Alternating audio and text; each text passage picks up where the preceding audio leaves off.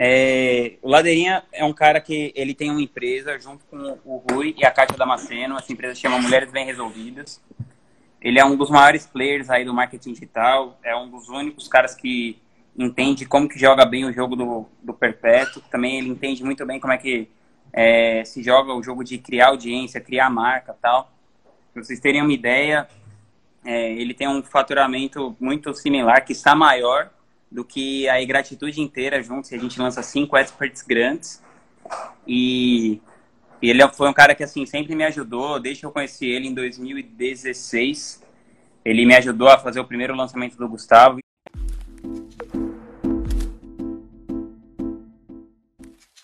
Queria primeiro de tudo te agradecer, Ladeirinha, agradecer também por você ter me chamado para ser seu padrinho de casamento. Foi uma honra na minha vida. E eu queria pedir para você contar é, como é que foi o seu começo no marketing digital. Tipo, como que você... Que assim, você foi o cara que viu a oportunidade, né? Você já era sócio do Rui e você juntou a galera. Como é que... Como que você sacou esse lance, assim, que, que isso podia ser o seu, a sua nova profissão, enfim, que você podia construir a sua carreira em cima disso? É, então, como é que foi, na verdade? Eu já tinha agência de publicidade. Eu, meu primeiro negócio, na verdade, foi um, um, site de festa. Você sabia disso já ou não? Claro. Então, nosso primeiro negócio era um site, daqueles sites de evento e tal. A gente era molecão mesmo, assim. Na época Você só queria ir de graça na balada, a verdade é essa. Só queria ir de graça na balada, exatamente. E aí depois, com o tempo, resumindo a história, pra gente gastar, não gastar tempo assim com isso, mas assim, aí a gente é, teve um sucesso, sucesso. Com isso, é legal, pô, essa história. É. Então tá, era um, a gente começou novinho assim, tinha uns 15 anos mais ou menos, 14, 15 anos. E aí a gente queria entrar mesmo de graça nas festas, né? Ser popularzinho na parada, tá? E a gente criou esse site. Na época já tinha site de festa para para, sei lá, normal assim. A gente criou o primeiro site de festa para adolescente. É. E aí era o maior, porque era o único, né? Não tinha nenhum outro. Que você tirava foto e depois publicava. Não existia Instagram, a gente é velho, né? Não tinha Instagram e tal. E eu lembro que a gente tinha a máquina fotográfica de um amigo meu que chama Fernando Fernandes. Ele emprestava, só que não tinha flash, então a gente só podia tirar foto na chapelaria, cara. Então ficava do lado da chapelaria, da, da chapelaria tinha, tinha luz, entendeu? Tirava as fotos, depois botava no site, era manual, um a um, aquela confusão e tal. E beleza, desse jeito arcaico aí, a parada foi dando certo. A gente foi conhecendo os produtores de evento, não sei o que, a gente foi ficando mais velho também, entrei na faculdade, comecei a estudar publicidade. E o site era famoso, a gente ganhava só um trocado assim com o site. Teve uma época até que a gente ganhou bastante dinheiro, que a gente era afiliado de festa, então, tipo, a cada 10 ingressos né? que a gente vendia, a gente ganhava um, na época que tinha Micari e Candanga, né, que era tipo um carnaval fora de época.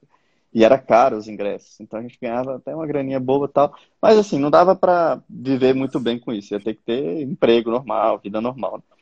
E aí a gente falou, velho, vamos abrir uma agência em vez de ter esse emprego normal. Tá? Aí a gente começou a fazer a publicidade para os donos das festas. Que... Mas você estava na faculdade ainda na época? Já estava na faculdade. Eu abri minha agência, eu estava no terceiro semestre, mais ou menos, de publicidade. E aí e aí, beleza, chamei o Rui, o Rui já era meu sócio lá no, no, no, no, no site, tinha outro sócio também, a gente, não, então vamos abrir a agência. E aí, na loucura, fomos lá e a gente só atendia, basicamente, essa galera de festa.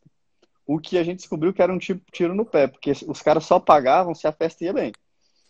Se a festa ia mal, a gente não recebia, não. Então era. Sério? Era.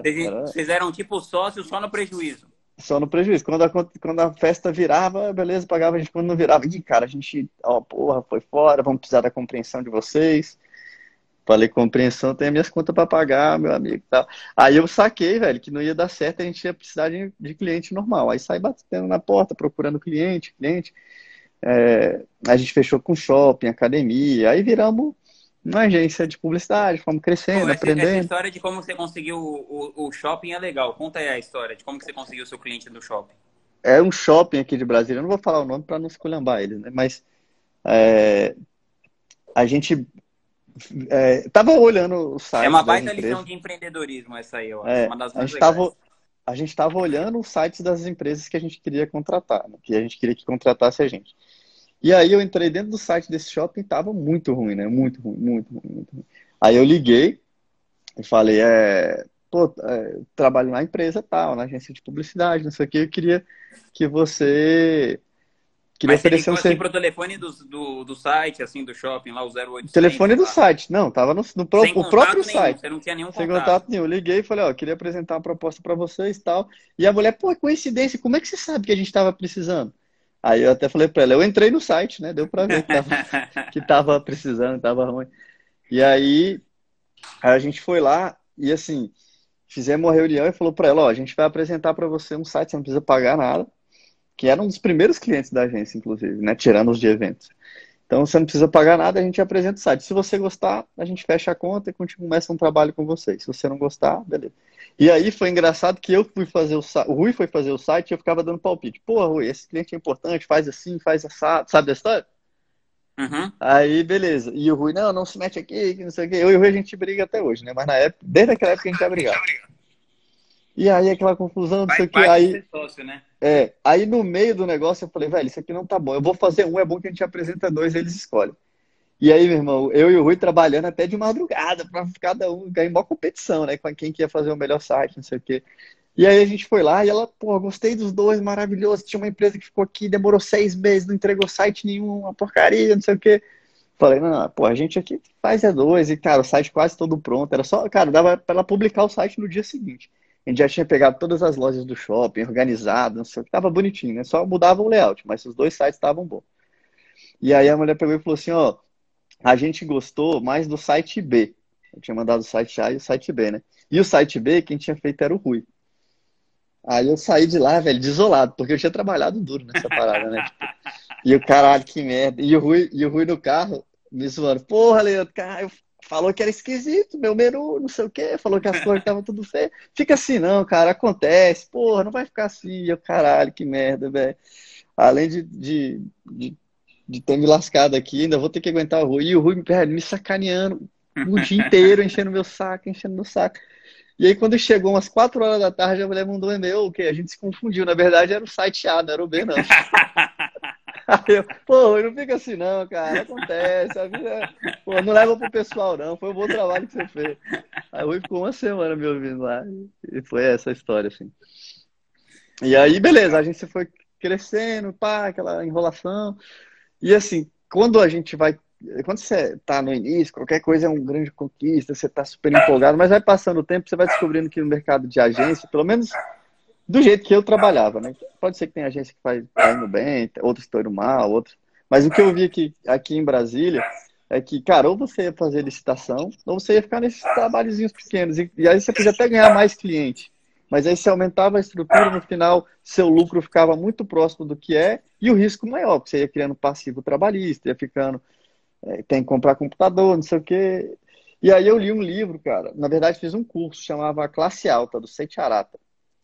E ele explicou isso, falou, cara, é o seguinte, ou você ou você tem que ter um, só tem dois jeitos de enriquecer. Ou você tem escala, você vende muita coisa para milhares de pessoas a um preço razoável, um preço barato, ou você vende poucas coisas, no caso que é serviço, a um preço muito caro.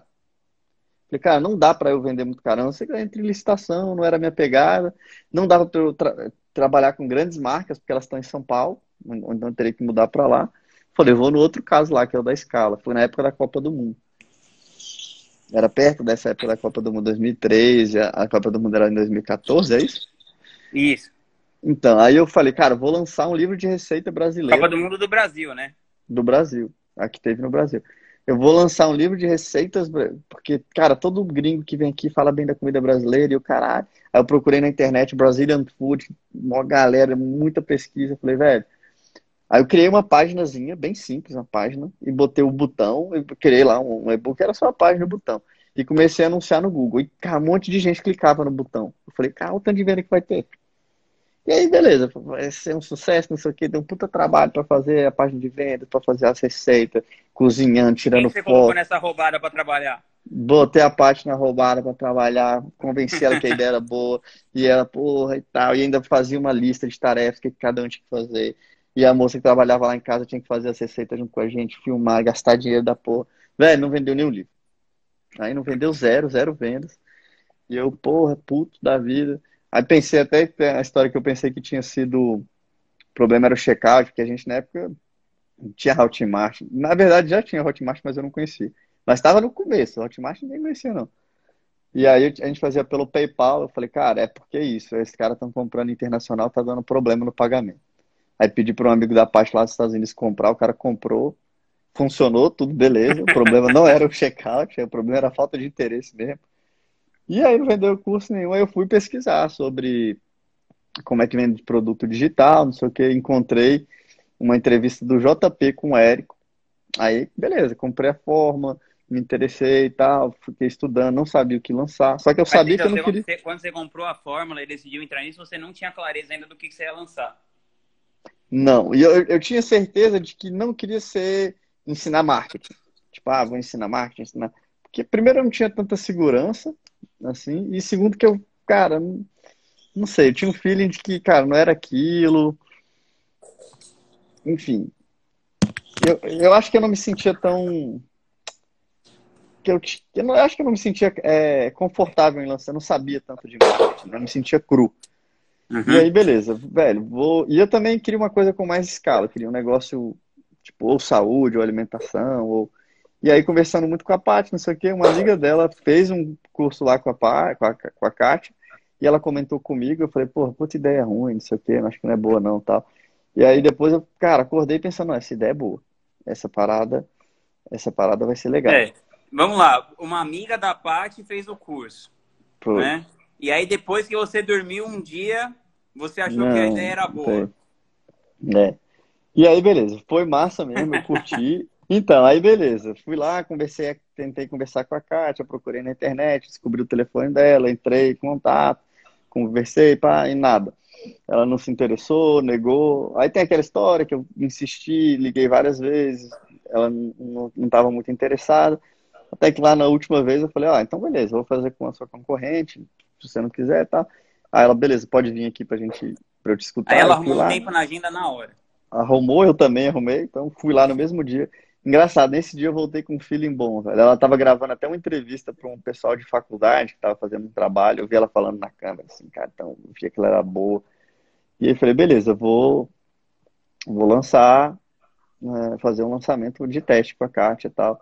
Expliquei para ela, né, como funcionava a coisa. Na época nem eu sabia tanto quanto eu sei hoje e tal, mas eu expliquei, ó, tem muitas pesquisas, tem, muita gente vai encontrar com a sua mensagem. Uma coisa que eu fiz com a Kátia que foi parecido com que você fez com o Ser Básico, eu não cheguei lá falando que ela ia ficar trilhardária, que, tipo, eu também, no, no caso do Ser Básico... mais para baixo, assim. Não, não foi nem isso. O que eu percebi, assim, não sei se eu li certo e tal, mas o que eu percebi é que ela tinha que trabalhar muito, é, via, é, viajando não, é final de semana, evento, tipo, e aí eu percebi que aquilo era um negócio que ela gostava, mas era um desgaste. Imagina você, ela já trabalhava 10 anos com isso. E há 10 uhum. anos você não tem final de semana. Você não, pô, ir para uma festa com seus filhos, com seu. Porque todo final de semana eu peguei muito nisso. Falei, cara, você vendendo pela internet, você vai ter mais liberdade para escolher o tempo que você quer, você, né? E você tendo esse impacto e tal. Aí ela. Isso eu acho que foi na, naquela conversa fundamental ali para ela falar, pô, eu peguei ela nisso, assim, né? Uhum. E a uhum. Kátia sempre foi uma trabalhadora, tal, para ela não era problema nenhum de... E a gente foi lá, né? E assim, ela já tinha conteúdo, eu não cheguei lá, ela já tinha 10 anos de experiência. Então uhum. foi muito leve assim o trabalho. Foi a ralação para gravar, porque na época a gente não tinha equipe, até tinha equipe da agência, mas eu não usei muito. Até porque a galera da agência tinha achado que eu tinha ficado doida. No máximo a gente tinha uma agente de publicidade, atendia shopping, atendia é, a faculdade, atendia evento de repente eu falei, gente, a gente vai fazer um curso de Pompoares. Todo mundo achou que eu enlouqueci. Nem eu sabia se o negócio ia dar certo. Então foi uma parada meio, meio arriscadona, assim. Então não, não foi uma, uma coisa que a gente parou a agência para trabalhar com a Kátia. Não, a gente foi fazendo no, no meio tempo ali e tal, à noite. Gravava na casa da minha mãe, a minha mãe emprestou lá o cenário, ia todo mundo lá, a gente gravava de noite depois da hora de fazer o curso, ralação também, porque o curso é mais, mais denso, né? Não é só fazer os vídeos de, de CPL e YouTube. Uhum. É um curso mesmo. Aí, cara, foi, tinha que trabalhar até tarde. Eu editava, o Rui editava, a gente gravava. Até que depois que o negócio foi dando certo, que a gente foi investindo mais. Mas foi assim que eu comecei, com um curso de culinária que deu errado. E até hoje eu tentei dar o curso de graça lá, o livro. e ninguém baixa o livro nem de graça. Né? a galera não se interessa muito, não. Tô achando que gringo não tá afim de feijoada, não. Ô, Laderito, e, uhum. é, e você e, e, como que você planeja essa parada assim? Hoje em dia você já está faturando aí 8, 8, mais de oito dígitos por ano tal. E como que você planeja esse lance tipo de faturamento, aonde você vai chegar? Você acha que dentro desse mercado de marketing digital tem meio que uma, uma margem de lucro que é ideal, 10%, 20%, 50%? Como que você enxerga isso tudo?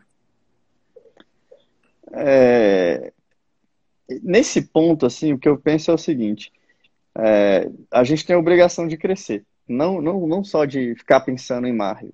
Nosso trabalho, uma, uma grande parte dele é impacto, né, também. Uhum. Então, a gente está num país do tamanho do Brasil. Mesmo que eu diminua a minha margem, mas eu crescendo, eu vou ganhar. Eu, de novo, volto lá para o raciocínio inicial. Eu vou ganhar tanta escala que não faz tanto sentido eu ficar preocupado com margem. Além disso, a nossa margem é muito grande. A gente trabalha com infoproduto. Agora eu estou trabalhando também com produto físico, né? Com o lance das caixa, da caixa oculta, né? A caixinha oculta. E, e, os produtos também que tem a ver com o que a gente trabalha lá com a Kátia, né? Então, comparando, dá para ver que a margem de infoproduto é absurdamente maior. E no nosso caso, comparando com o mercado ainda, ainda assim ainda é maior do que a média do mercado inteiro. Por quê? São são algumas coisas que aumentam muito a nossa margem. Primeiro, eu acho que a gente é, tem um potencial orgânico brutal. Pelo menos da galera de infoproduto, eu acho que só a Nath Arcuri, que ela nem é tanto de infoproduto, ela, ela fez o trabalho contrário do nosso, né? Ela começou como uhum. influenciadora, depois vendeu infoproduto. A gente começou vendendo infoproduto e, tá, e foi caminhando ali para um lado de influenciadora. Tá? Uma influenciadora. É, e a gente ainda tem um canal no YouTube, um, um blog muita visita orgânica, um canal no YouTube muito forte e tal. E a gente também não tem um produto só, então a gente tem produto de lançamento, produto perpétuo, tem mais de um produto perpétuo. Então, eu não sei quem foi, alguém do Hotmart até falou pra gente que a gente é um dos, dos, dos das contas do Hotmart que mais tem LTV, ou seja, eu sou um dos caras que mais aumenta a margem de lucro vendendo para o mesmo cliente. Então, meu LTV é alto, meu orgânico é alto, minha mídia é bem feita, assim. Então, eu consigo ter escala e lucro. Mas eu não fico pensando assim, ah, a minha margem de lucro, depois que tiver em 30%, eu paro de crescer porque eu prefiro. Eu cresço o máximo que eu conseguir crescer e, e talvez isso seja errado. Né? Talvez você vai vir um, um CEO e vai analisar o CAC e, e o não sei o que da empresa tal, talvez nesse ponto.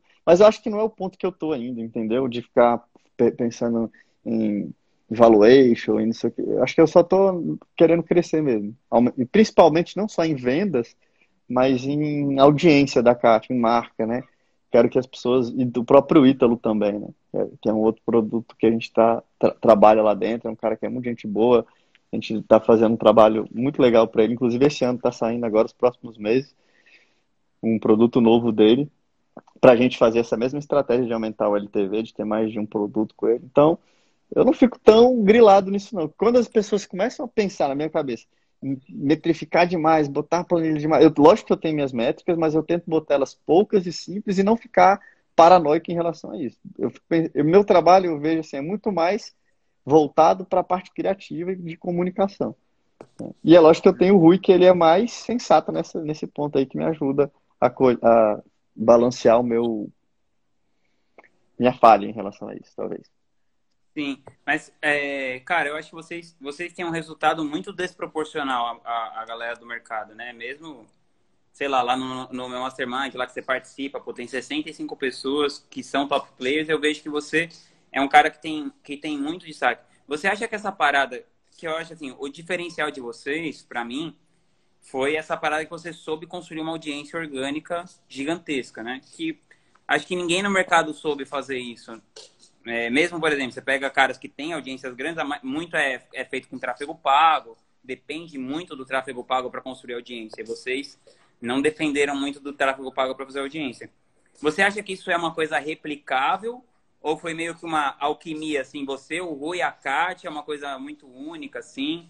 Ou você acha que isso é uma coisa replicável, que qualquer, qualquer bom produtor que pegar a estratégia de vocês conseguiria replicar isso? Eu acho que tem um pouco das duas coisas. é, é lógico que existe algumas características únicas da Kátia, né? Ela é uma pessoa que tem talento, tem um senso de humor diferenciado, se comunica muito bem. Tem estrela, né? Você trabalhava com artista, você sabe. A Kátia tem uhum. estrela, né? Tem a, característica do Rui, que é visionário, consegue ver lá em cima, organiza uma equipe. Sem isso, não, não, não estaria do tamanho como tá.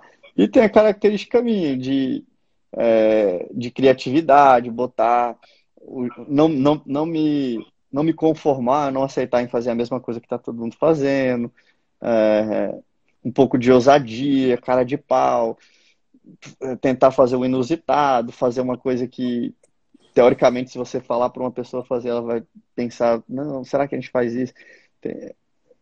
Entender muito do público, comunicação, copy, tem isso aí tudo, né? Aí você vai falar, isso aí é replicável? Eu não sei, é, são características muito individuais. Então, essa é uma da, um pouco. Mas aí todo mundo vai ter a sua, entendeu? Então você tem a uhum. sua, né? A sua equipe tem a sua, a outra pessoa que está assistindo a gente aí vai ter a dela. Então tem isso também. Mas eu acho que esse, essa questão aí tem uma, uma coisa que é a escolha também, né? Então tem pessoas que escolheram o caminho de ficar muito bom no tráfego pago.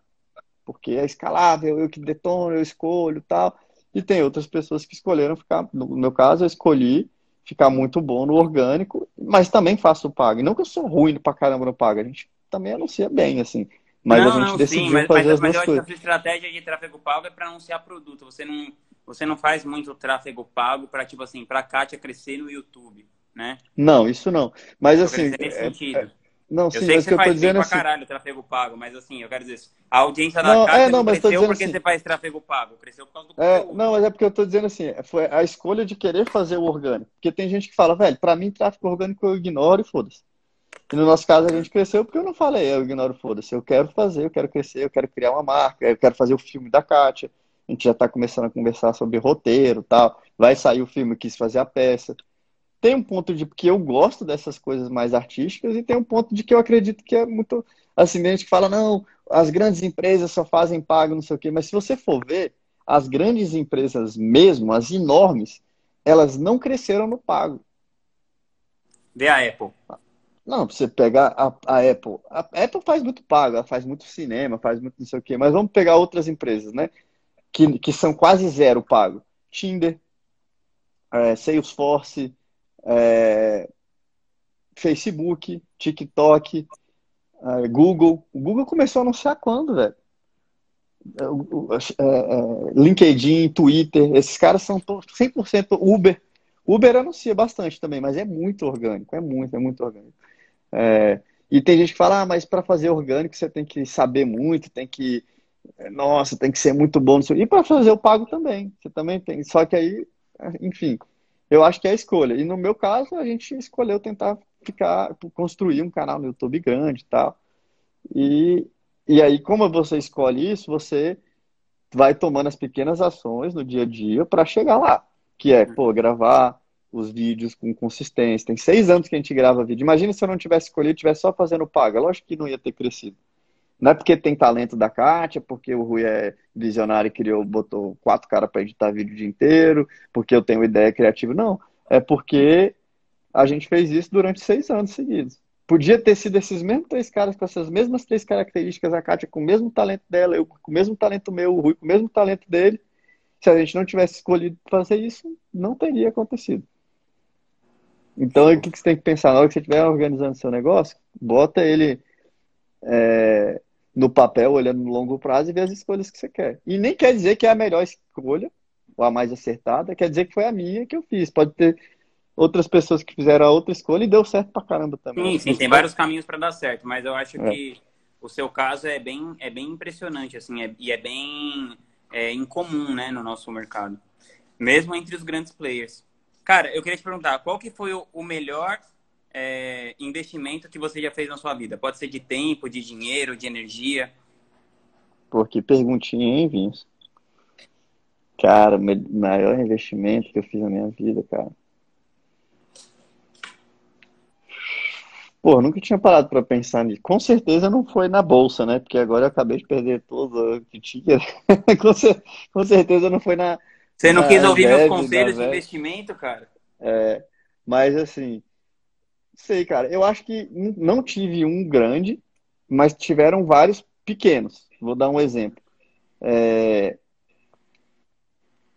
No início, alguns livros que eu fui lendo que foram é, importantes para mim. O próprio curso do Seiti Arata, o curso do Fórmula, é, participar de Mastermind.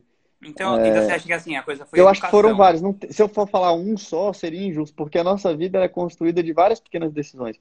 Então, se eu falar que foi, ah, foi esse, o grande investimento, uhum. não sei, acho que não. Acho que não foi, não, velho. Mas assim, se fosse colocar, seria investir em educação. Em ah, na parte. É, sim, nessa parte financeira, sim. E até em tudo, acho que é isso mesmo, é investir em educação, de. de... E também tempo, né, cara? Investir o tempo nisso aí, não só o dinheiro, porque, mas tempo. Imagina, porra, agora pandemia, não sei o quê, eu podia estar o dia todo vendo série, não sei o que, pô, comprei um curso, tô assistindo também. Tô, comprei o curso dos meninos do humor lá, o Afonso Padilha, do Bruno Romano. Ah, que legal. Tô, tô fazendo agora. Então, não sei, cara, acho que não tem. Acho que o grande investimento mesmo é, é, é onde você coloca o seu tempo, que eu vejo que é limitado. Porque o dinheiro, com certeza a gente consegue de um jeito ou de outro e correr atrás do dinheiro. Agora, realmente você dedicar tempo pra caramba. Se você for ver, hoje mesmo eu tava olhando a quantidade de coisa que eu escrevi de copy. Velho, é... Cara, realmente foi muito tempo para escre... escrevendo. Foi muito tempo lendo também. Foi muito tempo. Curso até que eu nunca fiz tanto, não. E eu também nunca tive muita paciência. Mas é, ler, eu gosto de ler muito, então já li muita coisa. Eu acho que foram esses aí os investimentos. Não tem uma resposta muito boa para isso aí, não. Teve alguma falha, é, uma falha aparente que preparou você para um sucesso muito maior depois? Você tem alguma falha favorita, assim, algum fracasso favorito? De estimação? Ah, teve alguns, né? É, alguns fracassos favoritos, né? Assim, teve na época que a gente fechou a agência lá com um dos nossos. Quanto que eu te falei, né? Que a gente tinha agência, uhum. vendeu. A gente teve um sócio que. A gente teve uma relação ruim com ele e tal, teve um, um desgaste é, que foi bem doloroso, assim, para mim, na, na, na, época, assim, né? Porque quando você era sócio, você não era só sócio, você era amigo, tinha uma puta relação de, de família que conhecia e tal. Então, na época eu fiquei bem, meio depressão, assim, né? Emagreci, é, me senti meio otário, né? Porra, me passou a perna, né? Foi uma situação desagradável. E aquilo ali me, me, na, no momento eu estava deprimido, mas eu não podia ficar, porque senão a empresa quebrava e eu dependia da, daquela empresa. Então foi o primeiro, foi um pr primeiro pequeno fracasso, assim, né? E teve vários pequeno, outros. Não, foi pesado esse. É, foi pesado. E aí a gente conseguiu re reerguer a empresa e beleza, tivemos nossos clientes. Aí depois teve o, o lance com, com a Kátia, e deu, nessa parte não tive nenhum grande fracasso, assim, foi indo muito certo. Mas teve aqueles lançamentos que a gente entra de salto alto, assim, que você faz um lançamento investindo um pouquinho e volta muito, você acha que tá, nossa, tá no caminho, aí você vai fazer o outro lançamento, investe pra caramba e volta mais ou menos o que você investiu. Todo mundo que trabalha com essa ideia de lançamento de produto digital, meio que já passou por uma dessa alguma vez. Uhum. Que essa, Acabei de passar não... por uma dessas recentemente. É, esse não é agradável. É, esse crescimento não é, não é desse jeito. Você fala assim, ah, botei 10, voltou é, 60, aí botou 30, voltou 180, aí botou 100, volta 500. Aí você fala, vou botar 500, vai botar 2 milhões. Aí você bota 500 e volta 500, e aí você ainda tem as contas para pagar e toma prejuízo. Que não é um prejuízo que machuca a empresa, mas na verdade é, desgasta o seu emocional, fica frustrado, você tava com a expectativa lá em cima, você sai falando para todo mundo quantos leads você fez, isso é uma coisa que eu percebi também, é melhor esperar o lançamento acabar. Irmão, não sei quantos mil comentários, você vai narrando cada besteira que já, não faz já sentido. Começa, Já começa a colocar no grupo do Mastermind, galera, é... comprando lead a 80 centavos aqui. É, aí você conta isso aí, já começa a fazer compra, né, meu irmão, já tá gastando por conta, aí vem o lançamento e você se decepciona. Então, já tive por isso assim, junto, de gastar por já conta. Passamos, já passamos por isso junto. É, então, isso me preparou. Um desses que me preparou foi nessa época, que ainda tinha, a gente estava paralelo ainda, tinha agência e o trabalho com a Kátia. Aí, o que aconteceu? Ah, exatamente isso. Eu tinha até viajado para San Diego na época, tal. achei que eu estava. Aí o lançamento voltou, não chegou a ser prejuízo, mas assim, a gente estava esperando um lucro gigantesco e veio um lucro tipo de 10 mil. Aí, meu Deus, velho, ferrou.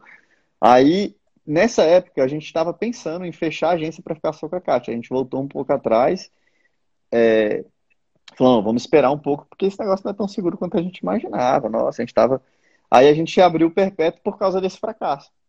E aí a gente começou a desenvolver Caramba. o produto Perpétuo da Kátia. Falou, ah, quando ele estiver vendendo bem, a gente vende a agência. Aí a gente deixou o produto perpétuo. Foi até engraçado, quando a gente tinha uma meta.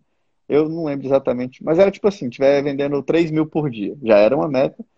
E aí, cara, tava lá, vendia quatro, depois dois meses. Teve uma época que tava um relógio, velho. Não ficou, tipo, um mês praticamente sem vender menos de 3 mil por dia. Aí a gente vendeu a agência, negociação, tá, não sei o que, conseguimos vender a agência. No dia que a gente assinou o contrato da venda da agência, não vendeu nenhum, cara. nenhum, não foi que, cara, vendeu menos, caiu pela metade, caiu para zero no dia. Isso aí foi só para ter o storytelling, velho, para contar. Não é possível que, que teria que ser desse jeito, velho. Não, não tem outra explicação. E aí, cara, no dia seguinte voltou uma parada normal. Então não dá para entender. Às vezes tem uma oscilação normal, mas foi no mesmo dia. É muita coincidência, né? É, é, parece é só de pescador. aquela trollada, né? Nossa, foi uma trollada. Teve aquela nossa clássica, que eu nem sei se a gente tem autorização para contar. Mas não, é clássica. Essa vamos deixar para nossa live dos fracassos. Vamos deixar para a live do fracasso. Inclusive, eu queria parar aqui, eu sei que vai estar no seu podcast, mas a galera tá ao vivo aqui, e fazer uma propaganda para minha própria live, que vai ser no sábado, 7 horas. Para a galera que tiver aí, eu vou fazer uma live, vou falar sobre como deixar o seu conteúdo interessante. O que, que eu faço no meu conteúdo para ele ficar mais interessante, no conteúdo da Kátia, implementamos no Ítalo também, que deixa o conteúdo mais atrativo, mais interessante, fazer a pessoa assistir os seus vídeos até o final, fazer ela querer ver seus stories. E pronto, tá aqui a propaganda, vou ficar falando muito mais. Show. Ah, então, Vai ser dito no podcast. Então, nem vamos falar desse assunto para guardar aí para o sábado.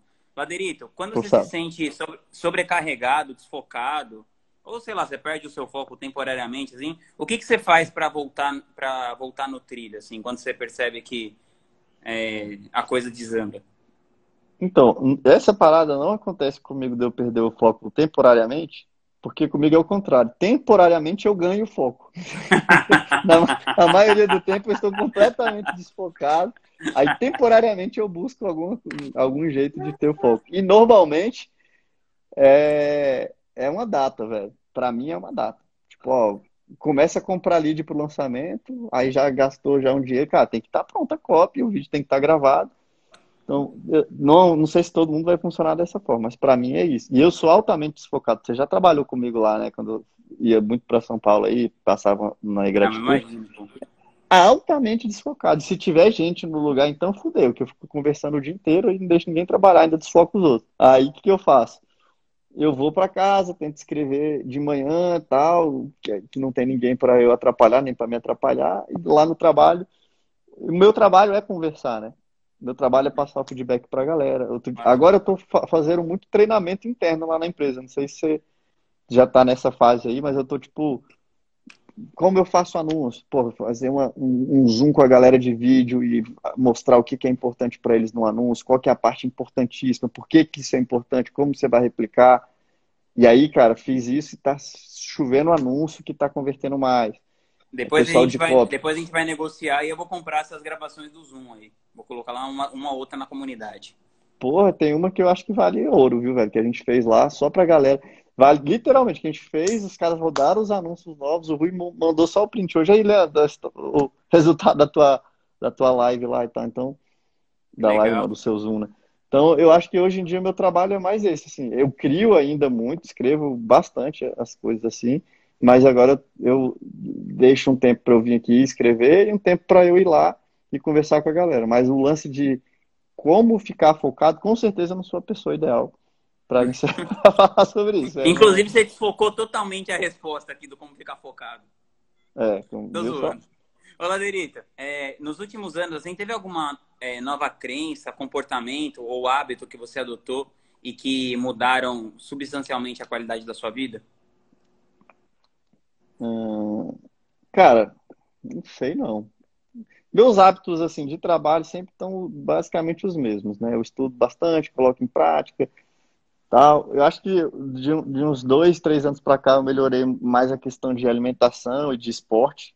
Então, estou me alimentando melhor, tal.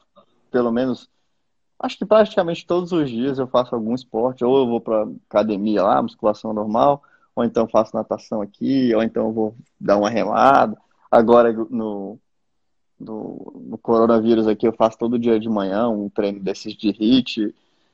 Você vê, quando eu era sedentáriozão, eu não sentia falta nenhuma. Agora, cara, se eu ficar um dia sem fazer, pelo menos um HIIT eu tenho que fazer aqui em casa. E eu não sei se isso melhora pra caramba agora o rendimento no trabalho e tal, mas eu sinto que melhora a minha vida, né? não, a qualidade mais... de vida, né, no geral. É, eu me sinto mais saudável, mais melhor, assim, enfim. E eu gosto, né, de praticar o esporte, fazer alguma coisa.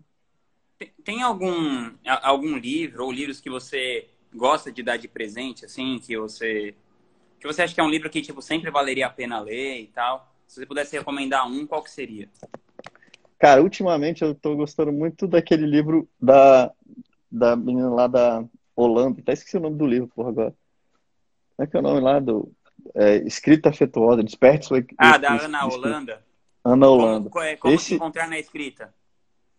É, ou, ou, então é alguma coisa afetuosa, encontrar na escrita afetuosa. Escrita Mas afetuosa. acho que é isso mesmo. Cara, você sabia que a Ana é minha amiga? Não sabia, queria conhecer ela. E eu recomendo esse livro dela para todo mundo. Porque Nossa, esse é- livro, é, ele não é tem nada a ver. Ele não tem nada a ver, cara, com.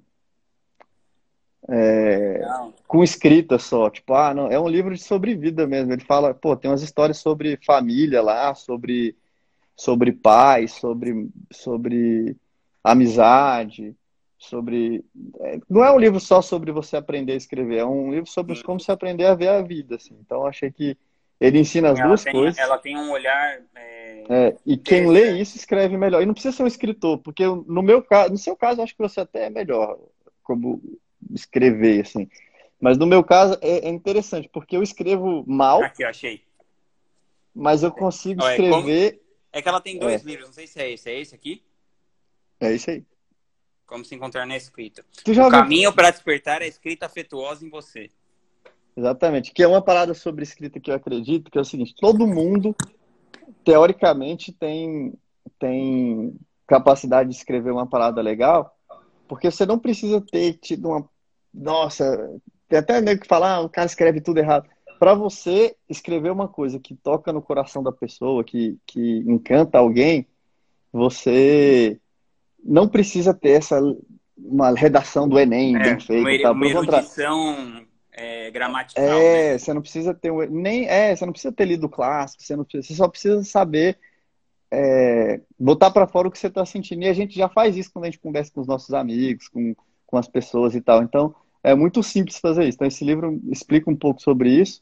E teve uma vez que eu assisti uma entrevista daquele cara lá, o, que fazia a Grande Família, o Agostinho Carraro. Como é que é o nome daquele cara? Pedro Cardoso.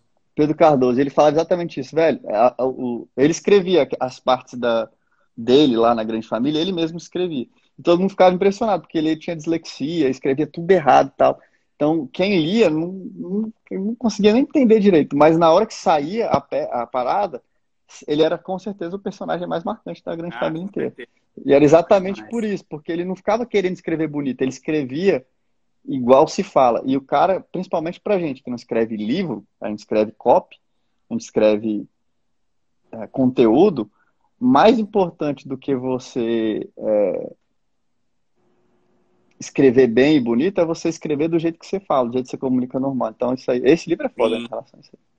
Pô, que massa. Eu adoro ela. É, Laderito, para finalizar aqui, se você pudesse colocar uma frase no outdoor, assim, que todo mundo fosse ver. Tipo assim, ó, todo mundo abriu a janela de casa, a porta de casa, vai ver esse outdoor. Que frase que você colocaria lá? Ah, bicho, que, tu tem umas perguntas, hein, velho? Frase que tá no outdoor. Cara, as, pergun as, perguntas que eu tenho são do Tim Ferriss. Eu não bolei nada, só copiei. Porra, não sei, velho. Provavelmente seria um meme, Vinhas. Eu não tô lembrando de nenhum agora, mas, mas seria algum meme. Tá bom, você pensa no meme aí, depois que você pensar no meme, você me manda que eu vou mandar lá no podcast é, no podcast não, no Telegram. Com certeza não seria uma frase reflexiva linda. Geração estoica. É, não seria uma frase estoica. Pô, Laderita, enfim, queria te, te agradecer aí pelo seu tempo nessa live, falar que, puta, eu sou super seu fã, cara, do seu trabalho. E, E é muito legal ser, ser seu amigo, ser um dos meus melhores amigos. E agradecer para a galera que, que veio participar na live, em, em, meio ao mar de lives aí. Deu uma, deu uma galerinha de responsa. E é isso, tamo junto. Peraí, deixa eu te agradecer também, pô. Fala aí. Não vai fechar o negócio, não. Porque primeiro agradecer você também, tá aqui, você é um cara gente boa. Te admiro pra caramba. Não sei se todo mundo sabe, mas é, o Vinhas, ele é meu segundo terapeuta.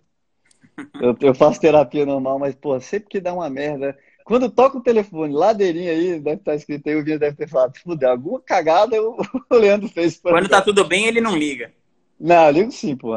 Mas eu, mas eu tenho uma, umas, umas fases assim que você me ajudou pra caramba. Tanto como o negócio, né? Que é um dos meus mentores. Então, quando eu tenho alguma dúvida, algum, tô numa encruzilhada, eu, cara, e você tem uma visão muito clara sobre as coisas, então já me ajudou várias vezes, então, obrigado. E na vida pessoal também, que, pô, às vezes eu tô. Quem sabe, quem, quem me conhece sabe o jeito estoico que eu leio com a vida, né? Eu fico debaixo da cama. o jeito estoico fetal o jeito estoico fetal. Então, quando dá, alguém me perguntou isso hoje, pô, como é que você faz? Tal? Eu falei, velho, minha técnica é ficar três dias em posição fetal debaixo da cama. Geralmente, depois de três dias eu consigo andar bem. E aí, nesse, nessas fases, geralmente sei que me levanto, cara. Obrigado. Show, Laderito. Te admiro e, demais. Cara, quando, quando você quiser marcar a live dos fracassos, você me avisa que eu, que eu chamo a galera aí também. A gente vai fazer a live do fracasso. A gente vai contar só histórias de fracasso que eu e Vinha já tivemos, as dele sozinho, as dele, as minhas sozinho, e as nossas que a gente teve uma junto, que foi teve outros também, né? Uns pequenos fracassos, mas foi federal esse aí, né? Esse foi federal. E assim, esse, é lógico que a gente vai chocou o mercado. É, chocou o mercado. E a gente vai contar também é, o que, que a gente fez para, mesmo depois do fracasso, não se lascar tanto, né? Não, pô, foi, foi é, é aquela coisa que acho que se não tivesse acontecido isso, a gente não estaria tão bem quanto a gente está hoje, não. É verdade. Beleza? Então, beleza, Valeu, valeu, galera. Boa noite aí. Um abraço para todo mundo. Tchau, tchau. Tchau. Valeu.